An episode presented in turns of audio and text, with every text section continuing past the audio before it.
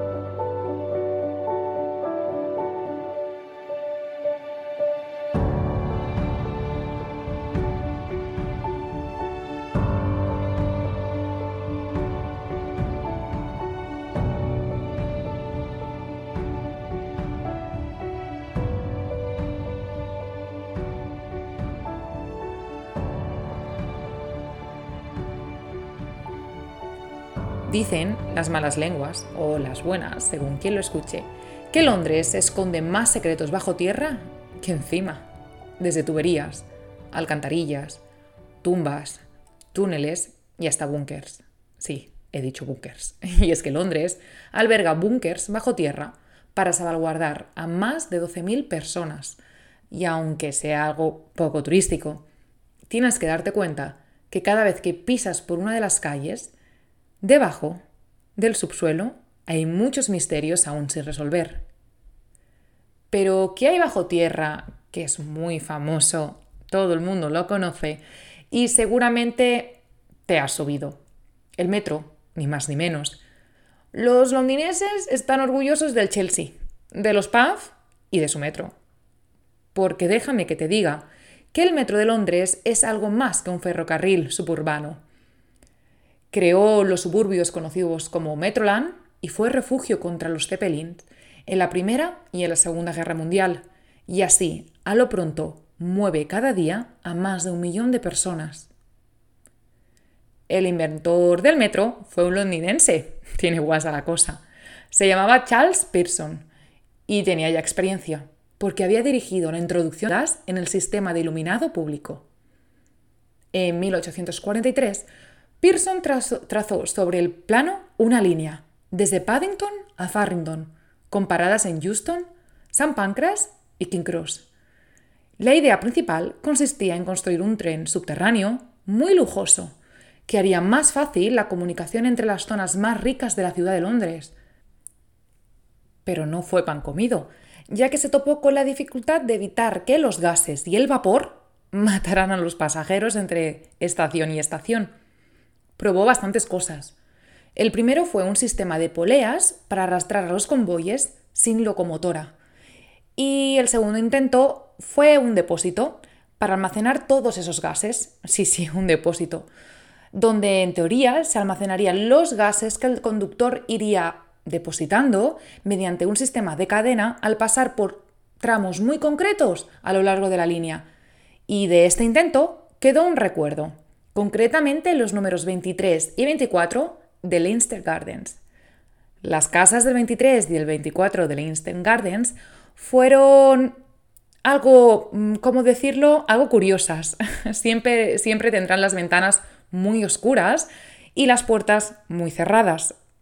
Porque aunque veamos desde fuera unas preciosas fachadas de lo que pudieron ser unas maravillosas casas victorianas, en realidad no lo son para que el segundo intento de Pearson se llevase a cabo, fue necesario entre Bayswater y Paddington crear un depósito, pero para ello tuvo que ser necesario demoler solares, y en este caso esas dos casas, que justamente acababan de ser construidas y daban un ambiente, ¿cómo decirlo?, prestigioso a la calle.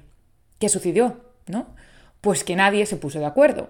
Unos las querían vender, otros no las querían vender, otros necesitaban ese tramo descubierto, Al final, una ordenanza o regulación del Parlamento de aquella época dijo más o menos que el túnel se debía de construir sí o sí, pero que al menos dos de las casas demolidas tenían que ser levantadas, o al menos su fachada.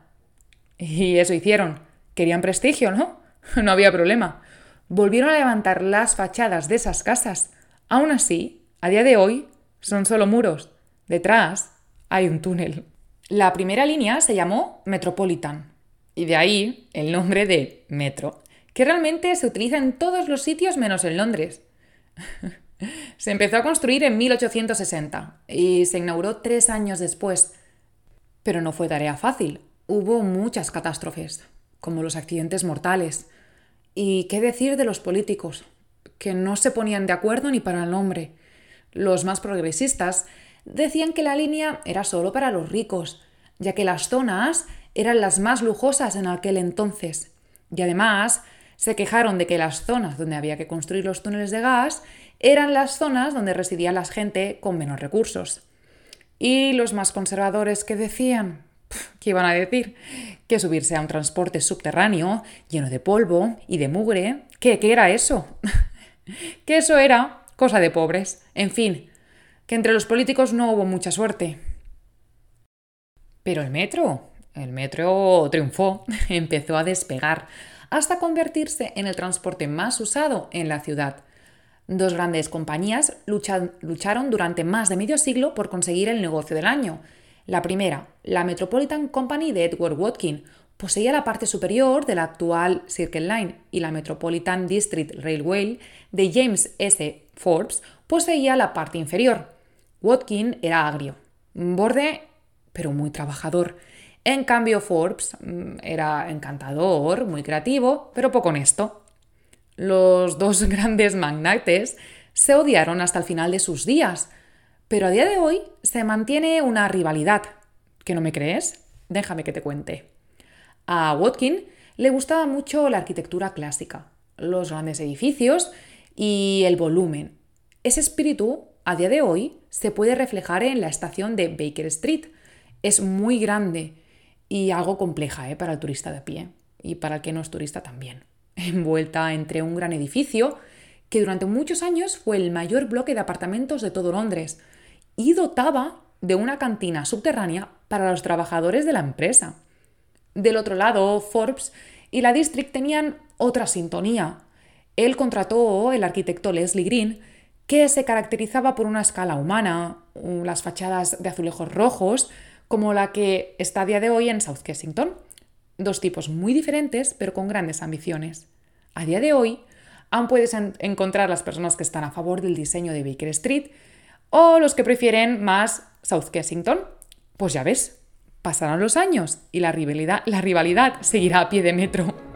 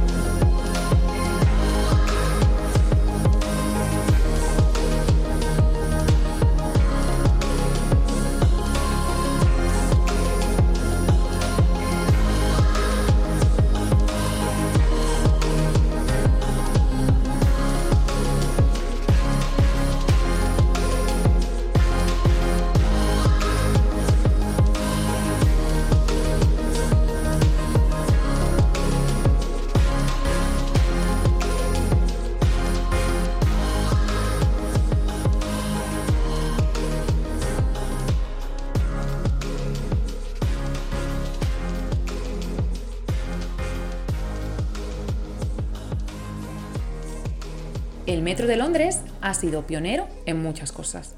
Y es que desde 1916 hasta el día de hoy, el metro se mantiene casi intacto. o al menos lo que se ve desde el exterior.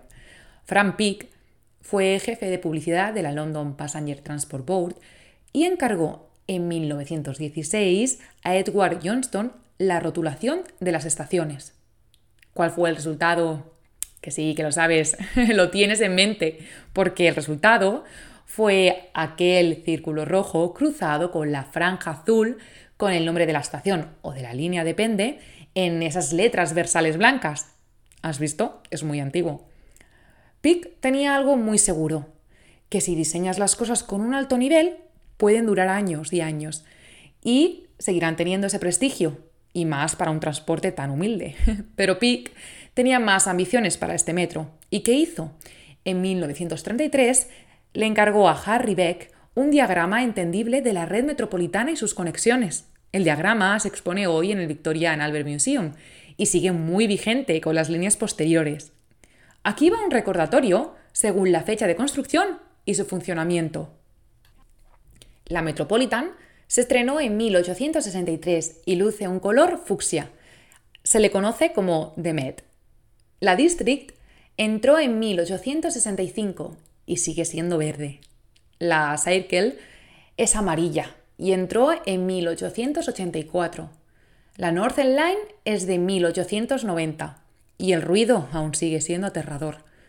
La Central es de 1899 y es roja y siempre algo saturada. La Piccadilly de 1903 y muy azulada, capaz de llevarte desde Holloway Road hasta Hammersmith sin salirte. La Bakerloo es de 1905 y es marrón, pero te lleva a Kensal Green, ¿recuerdas? La Victoria, que aunque es corta, es de 1962 y es de azul claro. Y por último, la Jubilee. Es de 1970, es rápida y para en Canary Wharf.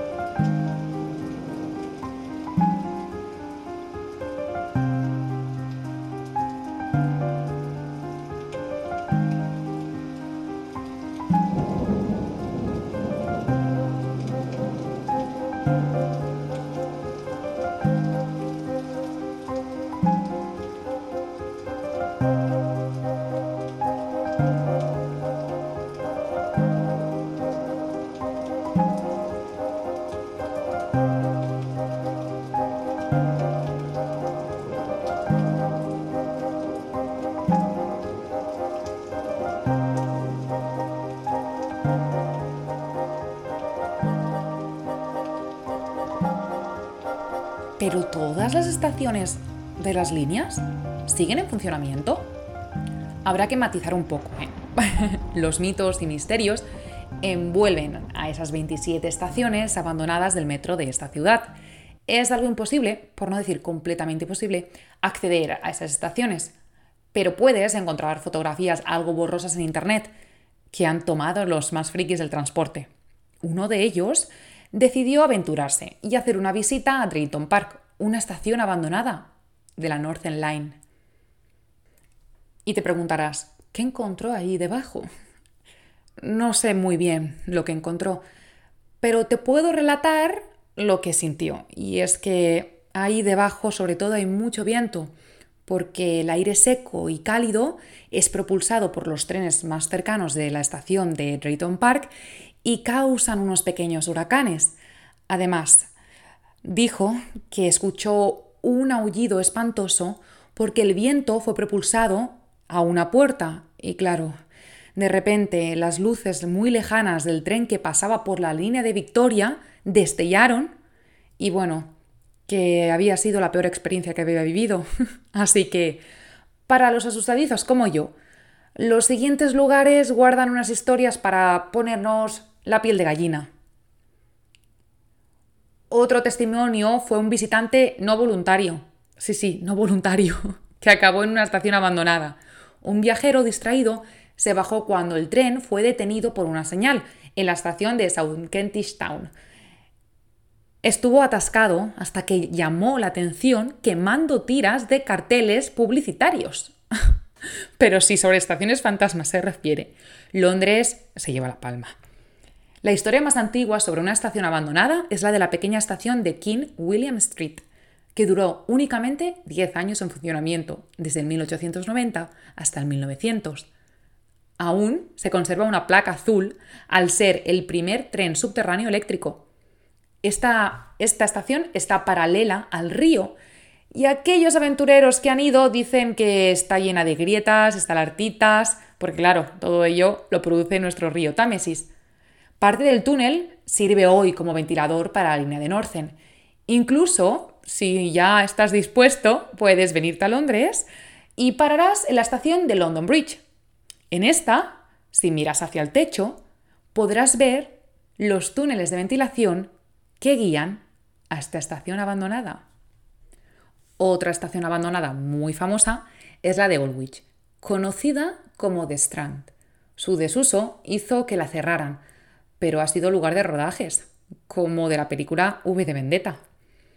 Aún se conserva su fachada roja y su rótulo de Strand Station. Si bajas las escaleras, que dudo que puedas, encontrarás el mapa del metro en la pared, aunque Heathrow no está marcado. Durante la Segunda Guerra Mundial, los Elgin Marbles o los mármoles de Elgin, que son una extensa colección de mármoles procedentes del Partenón de Atenas, fueron guardados en esta estación. La colección llegó al Reino Unido entre 1801 y 1805 de la mano de Thomas Bruce, conde de Elgin, un oficial británico residente en la Atenas bajo denominación otomana, quien ordenó que se retiraran estas piezas del Partenón. Desde 1939, los mármoles se exponen en una sala del Museo Británico de Londres. Y es que durante el Blitz, el museo era el foco de atención de los alemanes, pero hay algo incierto en esto, y es que ¿cómo se consiguió bajar más de 75 metros de escultura al metro? Se transportaron mediante un camión de carga baja durante las noches vacías de Londres. Se llevó desde Fulham, donde en Lily Road esperaba un depósito de carga. Fueron capaces de cargarlo en un vagón hacia la estación de Aldwych. Otra estación con un, toque un poco tétrico es la de Blake Hall, en la Central Line. Se cerró porque seis de cada seis pasajeros que se subían se conocían entre ellos. Vamos, que el uso de esa estación era de todo menos frecuente. ¿Y qué tiene de especial una estación abandonada en medio de la nada? Y es que la estación se sitúa a las afueras de Londres, en medio del campo. No tenía luces por la noche y los trenes a veces se quedaban sin potencia. Vamos, una estación muy exitosa. Aquí lo gracioso es que salió las noticias en 1976, cuando un conejo enloquecido por la sequía atacó a un conductor de ese metro a través de su puerta abierta. ¿Qué le sucede a las estaciones de metro cuando se abren en un sitio muy pijo de la ciudad? Pues que se cierran. Eso sucedió cuando se abrió la estación de Mayfair Down Street.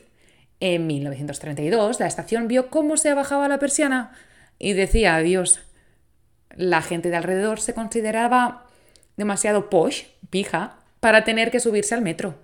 En contra de esto tenemos lo que sucedió en la North End, en Hampstead. Fue construida, pero jamás entró en funcionamiento, porque los residentes de la zona estaban preocupados por el efecto de los trenes que pasaban por debajo de Hampstead Heath.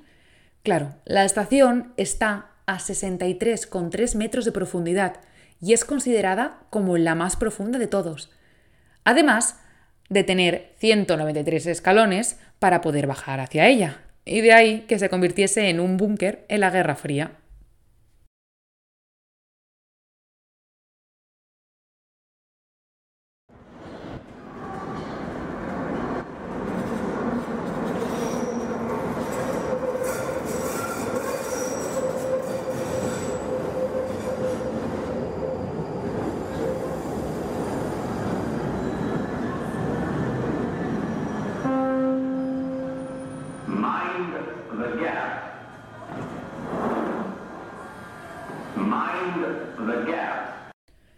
¿Qué puedes escuchar en el metro de Londres? Por escuchar, escucharás mil idiomas, conversaciones paralelas y ruidos varios. Pero atento, hay voces y palabras que son clave. Como Inspector Sans. Es una frase en clave que se utiliza por las autoridades del transporte público en el Reino Unido, sobre todo en el metro. Su función es alentar al personal y a otras agencias, como la policía, sobre una emergencia o una emergencia potencial, como un incendio o una amenaza de bomba.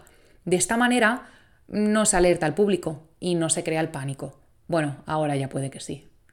Si escuchas, ¿podría el inspector Sands presentarse en la sala de operaciones de inmediato? ¿O ¿podría el inspector Sands presentarse en la plataforma 2?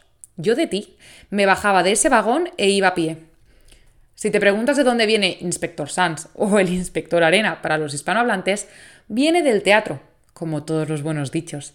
Antes, en los teatros, se usaban cubos de arena para apagar los, los incendios y se añadió como un código para incendios. La palabra fuego detrás del escenario pues causaría un poco de alarma para los artistas y hasta para el público. El metro de Londres jamás será un metro común, porque hasta las voces que nos alientan de tener cuidado con el espacio entre el andén y la vía son voces que provienen de actores, ni más ni menos.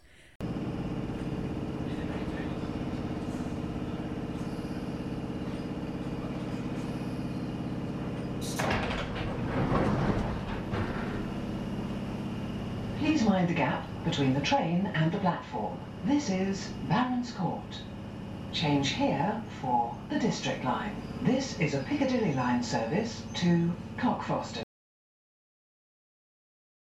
El primero es Tim Bentic, que su Mind the Gap. Es muy común oírlo en las estaciones de Piccadilly Line. Y otro ejemplo es el de Oswald Lawrence, que fue quien puso voz a los avisos para la Northern Line. Después de 40 años se sustituyeron, hasta que su viuda preguntó si podía volver a oír su voz de nuevo. Y ahora la voz de Lawrence está en la estación de Embankment.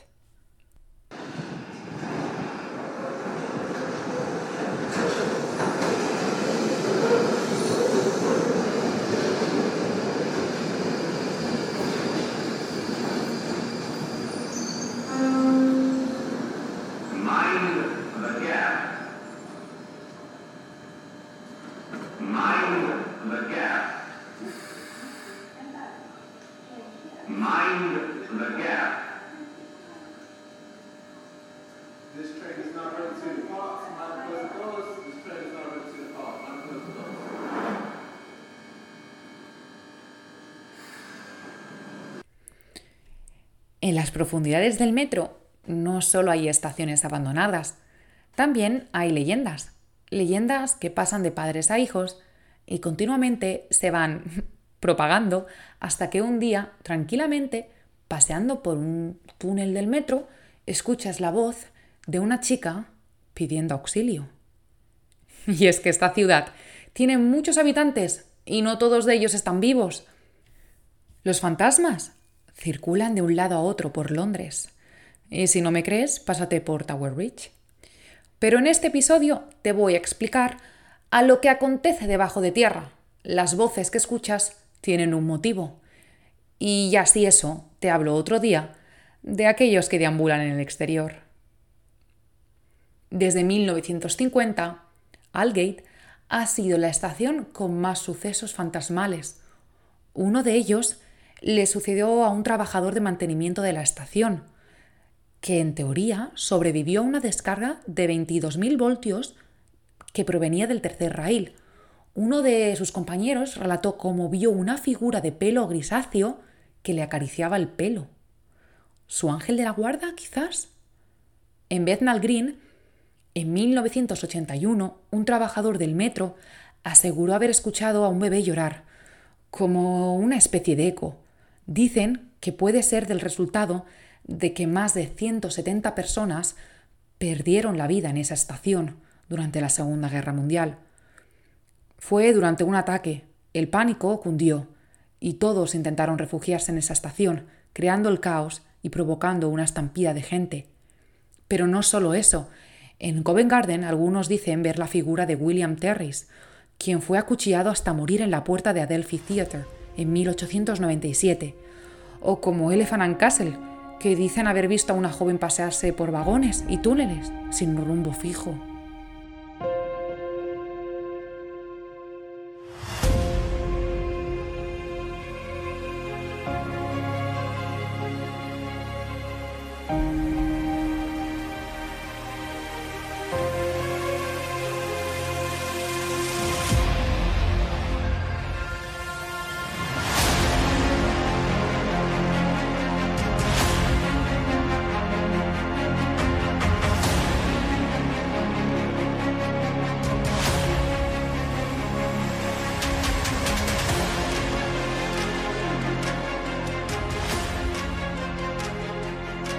Ahora sí, para cerrar aquello que acontece al Metro de Londres, me gustaría darte una pequeña pincelada de lo que recogieron los diarios en el momento que se inauguró. El The Times publicó en 1884 un relato de un pasajero que aseguró que el metro es una forma de tortura que ninguna persona se sometería si lo pudiese evitar. Otro pasajero dijo que los prisioneros de las cárceles de la ciudad podrían ser condenados a continuos viajes en metro tantas veces como semanas tenga su condena. En 1930, en el Parlamento se llegó a cuestionar la decencia del metro. Y es que, claro, los hombres y las mujeres podían viajar juntos. Y cuando ellos decían juntos, decían muy juntos. Sea lo que fuere, el metro de Londres es el transporte más antiguo de este tipo en todo el mundo. Cuando te subes a él, te estresas. Eres capaz de oler aromas que jamás habrías pensado oler. Pasas calor, te molesta el ruido de los raíles, pero después, cuando sales a la superficie, te das cuenta que estás en una de las ciudades más increíbles del, del planeta Tierra y se te pasa. No solo el metro dispone de una gran red subterránea. Otro ejemplo es correos. Sí, sí, la Royal Mail cuenta con sus propios túneles y sus propios trenes.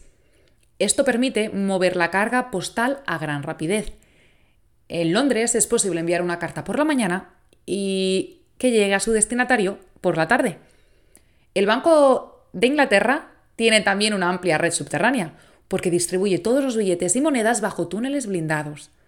Es una especie de caja fuerte dentro de otra caja fuerte. Pero no te equivoques, la red subterránea más importante en manos privadas es la de Harrods.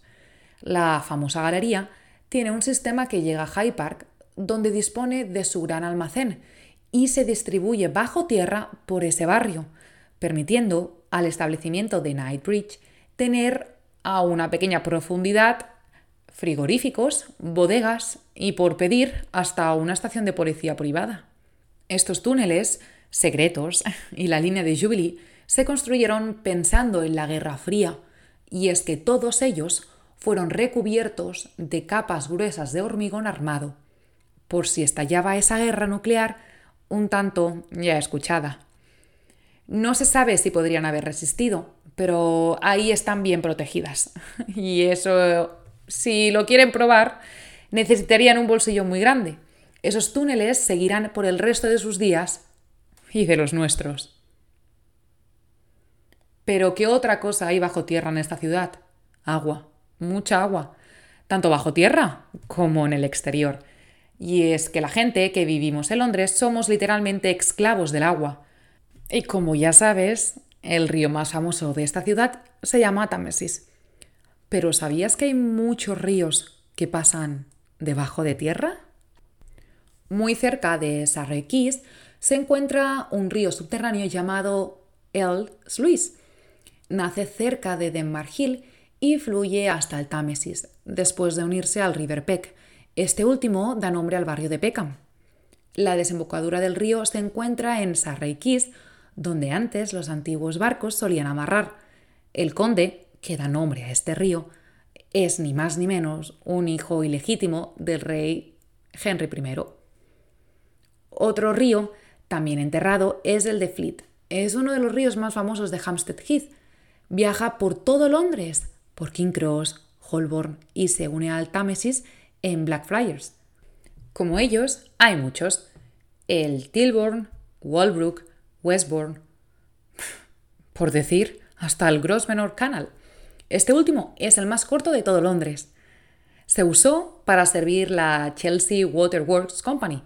La compañía tuvo una disputa real ya que la bomba de vapor enviaba muchos humos nocivos hasta el Buckingham Palace y por ello fue la primera en usar tuberías de hierro en vez de madera.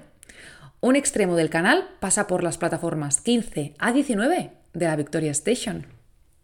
Ahora que ya tienes claro que no solo existe un río en esta ciudad, vamos a adentrarnos en el río Fleet, ese río que he mencionado, que aunque esté enterrado bajo tierra, se pasea por todo Londres. El Fleet fue lo suficientemente grande para que barcazas cargaran las piedras que hoy en día vemos en la St. Paul's Cathedral, El río pasaba debajo de las casas de Lamb's Conduit Street. La gente era capaz de agacharse y ver la corriente del mismo. Aunque haya fotos de archivo de gente bañándose en 1815 en la zona de San Pancras, en 1850 se le llamó a este río como la cloaca Fleet. Hoy en día, si quieres saber cómo es el Fleet, puedes acercarte al pub Coach and Horse.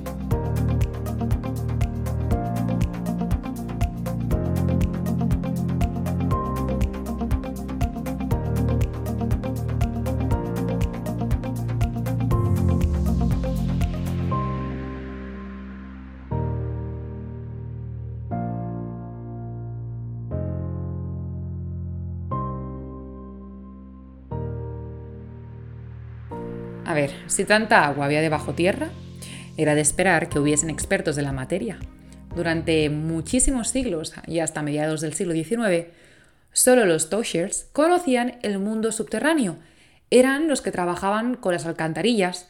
Estos tenían un trabajo algo peligroso, ya que debajo de Londres se formaba un alcantarillado muy complejo, una especie de laberinto. Los Toshers eran aquellos que se adentraban en lo más profundo de esta ciudad y eran conocedores de catacumbas, cloacas, grutas y ríos.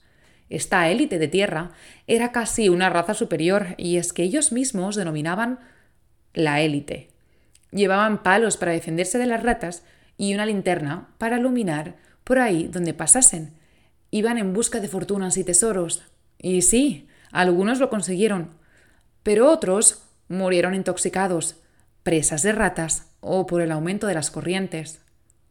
Pero, ¿cómo se convertían en expertos? ¿Qué había? ¿Una clase? ¿Un manual? ¿Una carrera universitaria quizás? si querías serlo, tenías que iniciarte desde niño y seguir a un veterano, hasta ser capaz de hacer ese viaje solo y poder sobrevivir.